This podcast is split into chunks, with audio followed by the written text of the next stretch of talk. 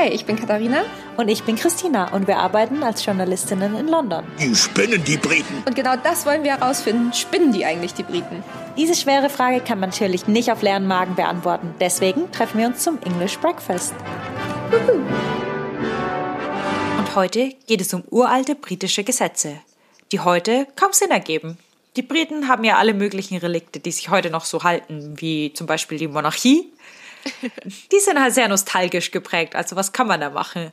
Aber was wir heute für euch haben, ist eigentlich super lustig. Vielleicht zur Einordnung einmal. Natürlich ist das Rechtssystem hier ein bisschen anders als in Deutschland. Ich glaube, wir alle erinnern uns an den Johnny Depp-Fall, der gerade geendet hat vor dem Gericht hier in London, wo Johnny Depp die Zeitung The Sun verklagt hat, weil sie ihn einen Frauenschläger genannt haben. Und äh, da zum Beispiel musste die Sun eben hauptsächlich beweisen, dass sie recht hatten mit dem, was sie geschrieben haben. Also sie mussten quasi Beweise dafür vorbringen, dass Johnny Depp tatsächlich ein Frauenschläger ist.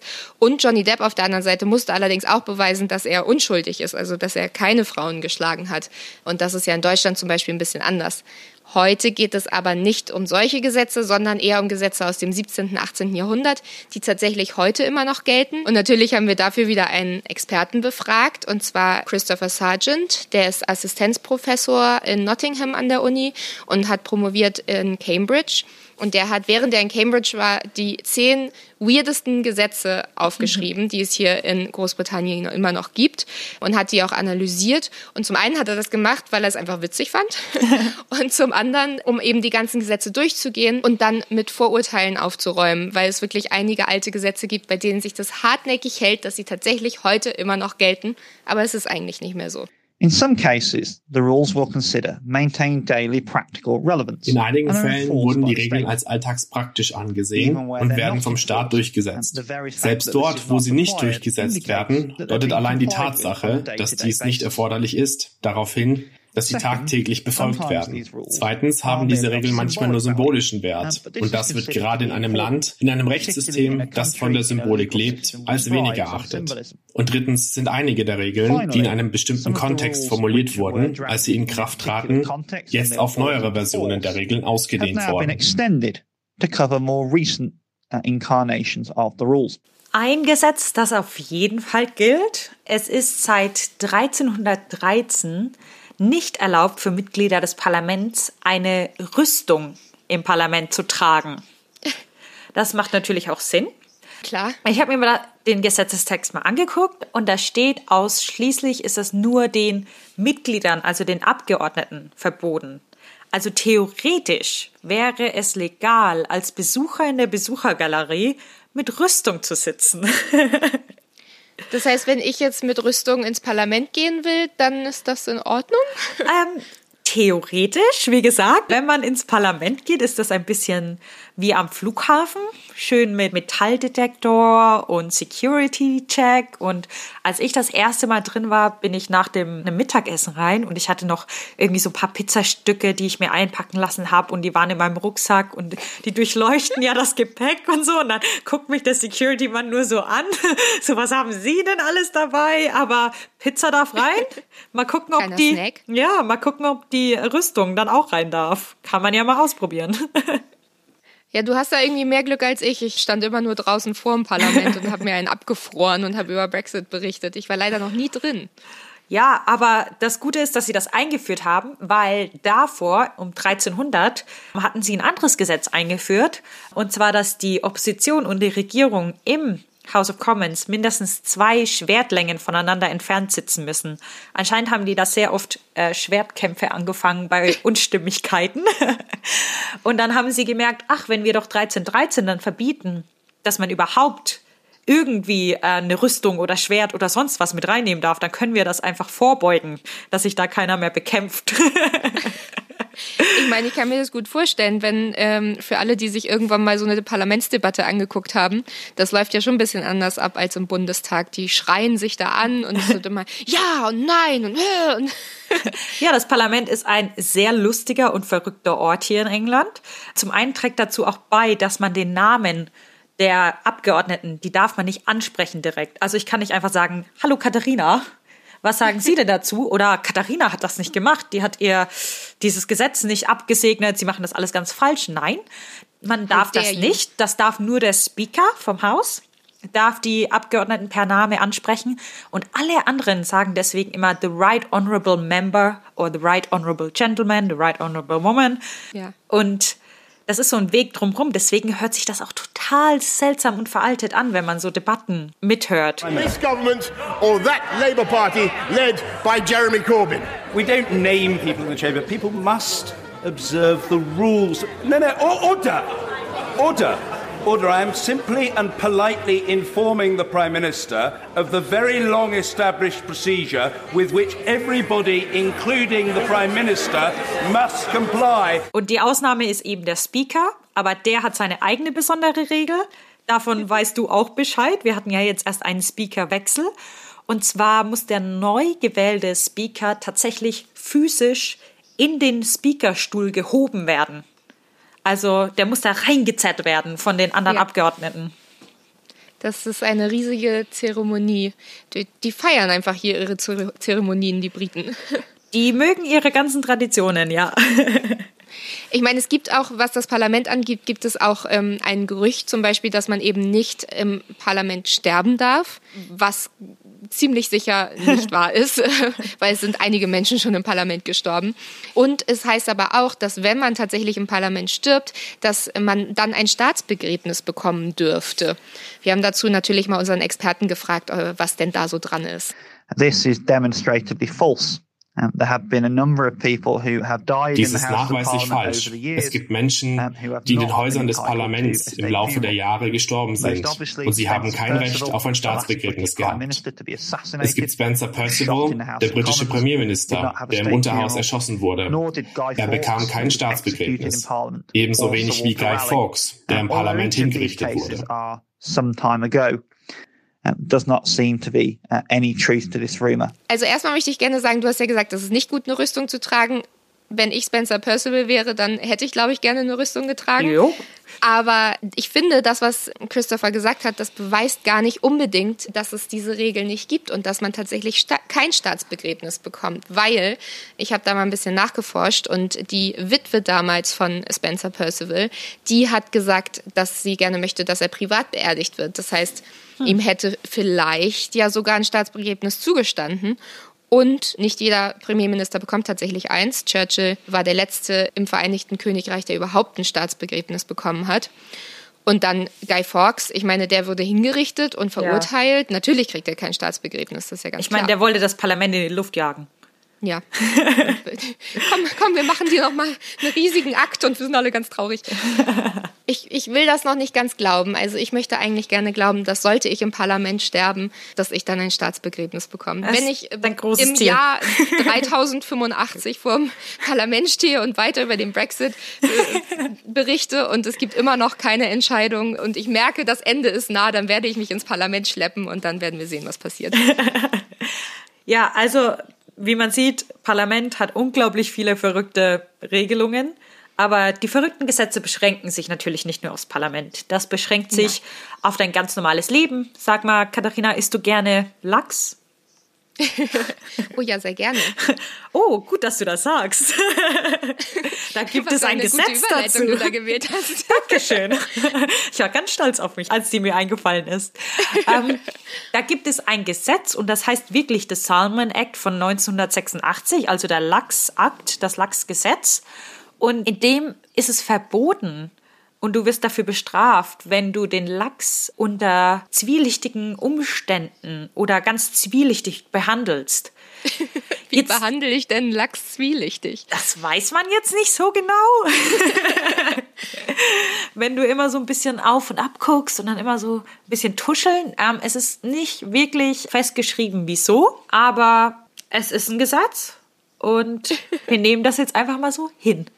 Also es sollte eigentlich dafür sorgen, dass äh, illegale Fischerei eingedämmt wird und dass auch so illegaler Verkauf von Fisch eingedämmt wird, dass die Qualitätsstandards ähm, gesichert werden. Aber irgendwie weiß eben keiner, was genau das bedeutet. Also es ist ein sehr breit gefächertes Gesetz. Und das Lachsgesetz ist zum Beispiel nicht das einzige Gesetz um Fische. Die, die scheinen sehr besessen mit Fischen zu sein in Großbritannien. Das sieht man jetzt auch wieder im Brexit. Es dreht sich alles ja. um die Fischerei.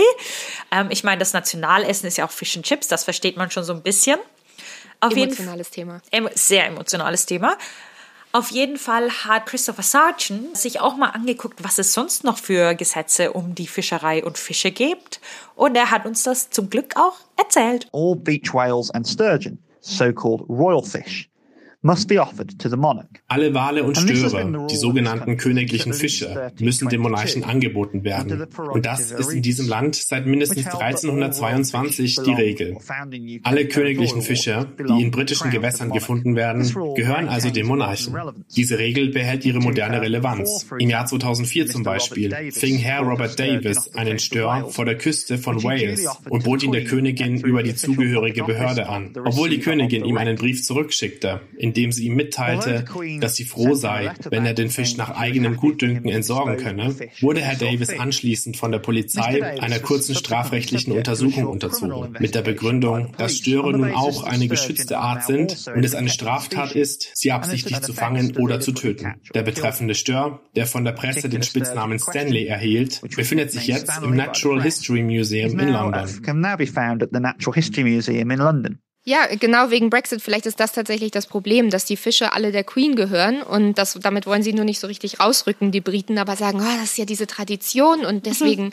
brauchen wir doch alle unsere Fische. Ja, das Ich habe gerade den Brexit sein. gelöst, ich sag's dir. Vom Wasser kommen wir dann jetzt auf die Straße. Uh. Und zwar gibt es ein Gesetz, das gilt besonders für die meisten Teile in London, dass man ein Brett nicht über den Bürgersteig tragen darf mhm. im District von der Metropolitan Police, was quasi fast in ganz London ist, außer die City. Und äh, da geht es genauer um Abschnitt 54 des Metropolitan Police Act. Und äh, der schreibt eben vor, Bretter auf dem Bürgersteig darf man nicht tragen, es sei denn, du lädst es gerade aus einem Fahrzeug aus. Aber oh. wie du dann dieses Brett von deinem Fahrzeug woanders hinbekommst, ohne damit über den Bürgersteig zu gehen, das ist daran nicht, äh, das ist da nicht behandelt. Und das Verbot, das weitet sich tatsächlich auf, nicht nur auf Bretter, sondern auch auf Fässer, auf Wannen, auf Reifen, Räder, Leitern, Stangen und Plakate. Und wenn man jetzt denkt, ähm, man könnte diese Regel umgehen, indem man das Fass zum Beispiel rollt, nein, das ist auch verboten. Das ist auch nochmal ganz genau festgesetzt. Angeblich dient das Gesetz dazu, dass Belästigungen vermieden werden, also dass quasi die Autos weiter durchfahren können und nicht irgendjemand mit einem Brett irgendwie gegen den Kopf geschlagen wird oder so. Und tatsächlich fällt da auch darunter, dass man einen Drachen nicht steigen lassen darf, wenn das vielleicht jemanden belästigt. Oh. Und dass man nicht rasant fahren darf oder auch nicht reiten darf, wenn das dann tatsächlich jemanden gefährdet. Interessant. Ja. Die Regelungen auf der Straße, die sind ja auch sehr weit gefasst und auch für jede Wetterlage. Zum Beispiel, das ist, glaube ich, eins meiner Lieblingsgesetze, weil es auch irgendwie Sinn macht, wenn man einmal einen Winter in London verbracht hat. Und zwar ist das von 1839 und es ist illegal, auf Schnee durch die Stadt zu rutschen in London. Fies. Ja, aber warst du auf hier? Auf der anderen Seite, ja, als es geschneit hat. ich wollte gerade sagen, so viel zu rutschen gibt es da auch gar nicht. Ja, selbst wenn es schneit, also es war, ich glaube, vor drei Jahren ein ganz kalter Winter, also kalt in Anführungszeichen für London. Und es hat in London geschneit und alle haben ihren Kopf verloren. Also ja, das ist Wahnsinn. Hier liegen irgendwie drei Flocken Schnee auf dem Boden und es fahren keine Züge mehr. Ähm, es sind überall Unfälle. Die Flugzeuge heben nicht mehr ab. Es ist wirklich alles außer Kontrolle. Ich habe Leute gesehen, die den Schnee geschippt haben. Also in Anführungszeichen geschippt. Das waren vielleicht zwei Zentimeter. Aber die, die haben dazu Pappkartons verwendet. Und man denkt plötzlich, alle Gehirnzellen haben sich ausgeschaltet, sobald zwei Flocken Schnee fallen. Und ähm, Schulen sind auch ausgefallen relativ lange. Also da macht das schon echt Sinn, dass man da nicht auf dem Schnee durch die Gegend rutschen darf. Ja, das wäre ja dann das komplette Chaos, wenn dann noch jemand rutscht. Also ja, äh, hundertprozentig äh, noch mehr Verletzungen. es ist außerdem, wenn wir schon bei der Straße sind, auch illegal, ein Taxi zu rufen, ein fahrendes das beschränkt sich aber allerdings nur auf Taxis, die man vorher buchen muss. Also das hat man sehr leicht aufgelöst. Das ist so eins dieser Gerüchte. Okay. Also, also ich wollte gerade sagen, wie kriegst du sonst ein Taxi? Ja, also das Taxi, wenn du es vorher anrufen musst und sagst, ich möchte gerne ein Taxi dahin bestellen, die darf man nicht rufen, mit, also so mhm. mit der Hand. Okay. Alle anderen sind okay. Und woher weiß ich das, ob das jetzt ein Taxi ist, was du vorbestellen kannst oder nicht? Äh, da musst du ein bisschen Risiko eingehen. oh oh. Ich sehe schon, nächste Woche hole ich dich aus, aus dem Knast ab. Ja. Kauerplanten. Ja. Mein neues Zuhause. Kopf ab. Ich meine, äh, riskieren tun wir Deutschen äh, bestimmt hier in London auch manchmal was, denn uns wird ja immer vorgeworfen, dass wir super schlecht sind, wenn es darum geht, in der Schlange zu stehen. Und ich äh, gestehe jetzt einfach mal an dieser Stelle, in meiner Jugend habe ich durchaus auch ein bisschen aktiv angestanden, so habe ich das genannt.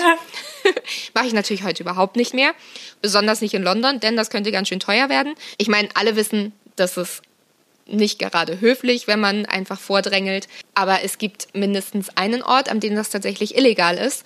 Und das ist äh, in der Tube. Hm. Wenn du da anstehst, um ein Ticket zu kaufen, darfst du nicht vordrängeln. Das ist äh, in den Vorschriften von Transport for London ausdrücklich verboten. Weil eben so viele Leute ja immer in die Tube gehen und das ist ja so super voll, dass man eben nicht will, dass, also man will quasi den Fahrgastfluss in den U-Bahnhöfen verbessern. Oh, das ähm, macht schon Sinn. Das macht auf jeden Fall Sinn. Aber wenn man sich nicht daran hält, könnte es sein, dass man 1000 Pfund zahlen muss als Strafe. Oh je, das ist ganz schön viel.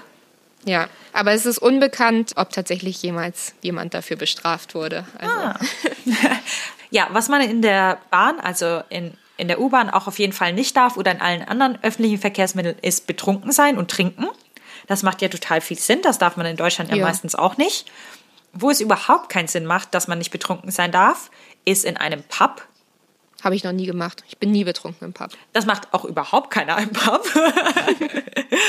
da geht es ja immer ganz gesittet zu. Ja, genau. Und zwar ist es gleich unter zwei verschiedenen Gesetzen verboten, dass man betrunken ist im Pub. Und zwar unter Paragraph 12 vom Licensing Act von 1872. Jeder wird verhaftet, der auf einer licensed premises, das ist eigentlich jedes Lokal, das eine Alkohollizenz hat. Wenn man dort okay. betrunken ist, dann kann man zur Rechenschaft gezogen werden und man muss eine Strafe Strafe zahlen. Und dann ist es auch nochmal illegal unter dem Metropolitan Police Act von 1839. Das geht um öffentliche Trunkenheit und aber auch in einem Public House, was ja ein Pub ist. Ja. Also das finde ich so grotesk und ich dachte, nee, das wird auf keinen Fall heute noch angewendet. Das kann ja nicht sein. Ab 5 Uhr Nein, sind die Pubs voll. Ja. Also unter Nicht-Corona-Zeiten sind ab 5 Uhr die Pubs voll und die Leute fallen ab 6, 7 Uhr über ihre eigenen Füße weil sie so betrunken sind. Vielleicht deswegen. Man musste da endlich mal eingreifen. Das war einfach zu viel. Und wir haben aber auch Christopher Sargent gesagt, und er sagt halt einfach, es wird heute wirklich noch benutzt, dieses Gesetz. It's an offence to be drunk in a public place, which includes a Dieses Vergehen wurde vor fast 150 Jahren als Teil eines größeren Pakets von Regeln oder Reformen eingeführt, um den öffentlichen Alkoholkonsum zu reduzieren und Enthaltsamkeit in der Bevölkerung zu fördern. Die Regel ist auch heute noch in Kraft und wird von der Polizei immer noch als Mittel eingesetzt, um diese Form der öffentlichen Trunkenheit zu unterbinden. Was zu dem Gesetz ganz gut passt, ist, dass es nicht erlaubt ist, unanständige und profane Balladen zu singen draußen auf der Straße. Schade. Ich habe nicht so richtig rausgefunden, warum das so ist. Ich könnte mir vielleicht vorstellen, zum Schutz vor Fußballfans oder eben den super betrunkenen Menschen, die nicht betrunken im Pub waren und dann draußen auf der Straße sind. Die haben ja sowieso schon einmal gegen das Gesetz verstoßen dann. Und dann ja. machen sie das gleich nochmal, indem sie draußen singen. Ich muss sagen, beide Gesetze habe ich auf jeden Fall schon gebrochen. Aber jetzt kommen wir zu meinem Lieblingsgesetz. Und zwar, und das ist nicht mein Lieblingsgesetz, weil das Gesetz so heißt, wie es heißt. Das sage ich jetzt einmal kurz vorweg, weil sonst könnte das missverstanden werden, sondern einfach nur, weil es so absurd ist. Und zwar, man darf einen Schotten in York erschießen, wenn es dunkel ist. Was? Das muss man erstmal so auf sich wirken lassen. Und dabei sind die Schotten so nett, weil ja. die haben zum Beispiel das Gesetz, dass man, äh, wenn man auf Klo muss, dann lassen sie einen in dein, ha in dein Haus. Dann kannst du oh. da auf Toilette gehen. Wieso will man und die dann, erschießen? Ich weiß nicht, vielleicht mochte man in York die Schotten nicht. Nein, also angeblich ist es tatsächlich legal, einen Schotten zu erschießen, sobald es dunkel ist. Und witzigerweise ist das tatsächlich das Gesetz, über das auch wirklich im Netz am meisten diskutiert wird. Ich weiß nicht warum, aber anscheinend setzen sich viele Leute damit auseinander, ob sie jetzt Schotten erschießen dürfen und wenn ja, wann und wo. Okay. Einer hat sogar in einem Forum äh, gepostet, der hat mal eine Anfrage an die Behörde in York gestellt und hat gefragt, ist das tatsächlich wahr und wie viele Schotten wurden denn tatsächlich schon getötet in York, wenn es dunkel war. Spoiler Alert, keiner. Oh, Gott sei Dank. ähm, und dazu gibt es noch ein Gesetz, was wirklich ähnlich verrückt ist. Und zwar in Chester soll es erlaubt sein, einen Waliser zu erschießen, wenn er Pfeil und Bogen bei sich trägt. Und oh. das geht wohl aus einer Stadtverordnung hervor von 1403, denn damals soll es eine Ausgangssperre für Waliser gegeben haben. Da gab es wohl Aufstände oder so und die durften dann eben nach dem Dunkeln nicht mehr raus. Und im Mittelalter wurde Chester wohl oft von den Walisern angegriffen. Das ist ja auch gleich an der walisischen Grenze. Genau. Natürlich ist es heutzutage überall verboten, Menschen zu töten und auch Schotten und Waliser sind Menschen. Deswegen ist das auf jeden Fall nicht mehr wahr. Aber nur um sicher zu gehen, haben wir nochmal Christopher Sargent gefragt. A commonly heard example is es ist illegal, einen Schotten nach Einbruch der Dunkelheit in York oder einen Waliser mit einem Langbogen in Chester zu erschießen. Nichts davon, wenn es jemals Gesetze waren, ist heute noch gültig. Ich würde also niemandem empfehlen, es zu versuchen. Wir haben ja jetzt schon über die Gesetze gesprochen, aber es gibt auch einige Gerüchte, die sich auf Gesetze beziehen, die sich einfach hartnäckig halten. Und eines dieser Gerüchte ist, dass jeder Polizist dazu verpflichtet ist, den Helm, den sie tragen, zur Verfügung zu stellen, wenn eine schwangere Frau aufs Klo muss, dass sie darin ihr Geschäft erledigen kann. Warte mal, muss man dann einen Schwangerschaftstest vorweisen oder ähm, ich weiß wie beweist nicht. man? Ich glaube eventuell, wenn man es sieht. oder wenn man diese Sticker hat mit uh, I'm pregnant, give me your seat oder so. Ich bin schwanger, äh, stehen Sie auf für mich. Aber das scheint tatsächlich ein Gerücht zu sein, weil öffentliches Urinieren illegal ist. Ja. Das schließt auch schwangere Frauen in Polizeihelmen ein. Ein ich, Glück. Ich, ich habe tatsächlich über dieses Gesetz habe ich ähm, mit unserem Kameramann gesprochen gestern ja. und er meinte, also er glaubt nicht, dass das wahr ist, aber er meinte, die würden das natürlich trotzdem machen. Ja, das glaube ich tatsächlich auch, wenn jemand, also wenn so eine schwangere Frau ganz dringend pinkeln muss, wird da schon irgend so, so ein Bobby ihr mal den Helm geben und sagen, tun Sie Ihr Geschäft, verrichten Sie es. Ich halte meine Jacke, dass ja. man nicht sieht. wenn es um die Monarchie geht und darum, was da eben so erlaubt ist und nicht erlaubt ist, da gibt es natürlich auch viele Gerüchte. Eins zum Beispiel ist, dass es ein Akt des Verrats ist, eine Briefmarke auf den Kopf zu stellen. Oh und einfach aus einem einfachen Grund, weil die Queen ist eben drauf auf den Briefmarken und damit soll es dann eben als Hochverrat gelten. Also das ist nicht ganz richtig, denn der Treason Felony Act von 1848 stellt jede Handlung mit der Absicht, den Monarchen abzusetzen, unter Strafe. Und es scheint relativ unwahrscheinlich, für mich zumindest, dass wenn ich jetzt eine Briefmarke auf eine Postkarte klebe und die ist falsch rum, dass das von mir tatsächlich der Plan ist, die Monarchin abzusetzen. Sicher? Oder? ähm, aber zu den Gerüchten um die Monarchie passt auch noch das hier. Und zwar, also, es soll wohl so sein, dass es verboten ist, ohne Socken im Umkreis von 100 Yard, ich habe nachgeguckt, das sind um die 100 Meter, vom Monarchen zu sein. Oh. Warum? Vielleicht, weil es so stinkt oder vielleicht früher hatten die ärmeren Menschen ja keine Socken. Ah. Und äh, sie wollten den Pöbel quasi vom Palast fernhalten. Ich weiß es nicht. Große Frage ist auch, meinst du, Prinz Philipp darf Socken tragen im Bett mit der Queen? Oh mein Gott, muss er dann immer Socken anhaben? Aber schlafen Darling. die nicht getrennt? Ja, außer äh, in bestimmten Umständen. Oh, in bestimmten Zeiten. Oh, die sind da über, teilen sie dann doch das Bett. Die sind fast 100. hey, ah. auch alte Menschen haben Sex. Nein. mein Kopf. Philipp. Philipp, nicht so schnell. Das, Kopf, oh, das Kopfkino eskaliert. Nein, also es ist wohl darauf Wunderbar. zurückzuführen, Es ist wohl darauf zurückzuführen, dass Henry der Achte und Maria die Erste und Elizabeth die Erste, die haben alle so Gesetze erlassen, was für einen Kleidungsstil man haben muss und was man tragen darf und was man nicht tragen darf. Also es war schon 1562 und James der Erste hat das auf jeden Fall schon aufgehoben. Also kein Problem. Ihr könnt vor dem Buckingham Palast stehen und keine Socken anhaben. Ist nur ziemlich kalt, aber wenn ihr wollt, könnt ihr es machen. Wunderbar. Das freut mich aber. Christina. Ja. An dieser Stelle habe ich das Gefühl, es ist schon fast eigentlich überflüssig zu fragen, aber spinnen die denn hier, die Briten? Ja.